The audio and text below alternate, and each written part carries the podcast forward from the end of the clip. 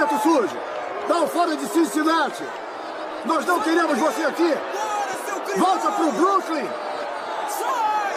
Ô, oh, Preto, estou falando com você! Dá o fora de Cincinnati! Não queremos você aqui!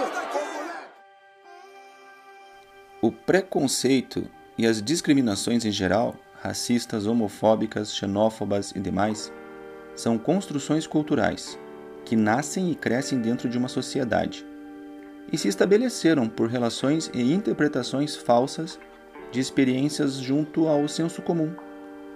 Quando uma criança escuta do seu pai uma falsidade cultural, um preconceito desumano, ela não tem o senso crítico desenvolvido o suficiente para questionar as palavras de quem ela considera uma autoridade do bem, do certo e do justo. E quando esse discurso de autoridade se vincula ao ódio e se alastra por toda uma comunidade, acaba se instituindo falsamente como algo de valor social e moral.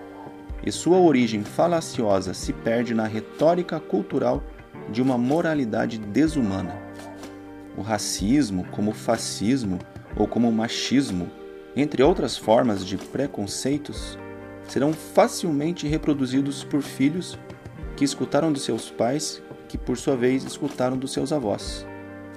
Definitivamente, pessoas não são farinha, muito embora se encontrem no mesmo saco que chamamos de mundo.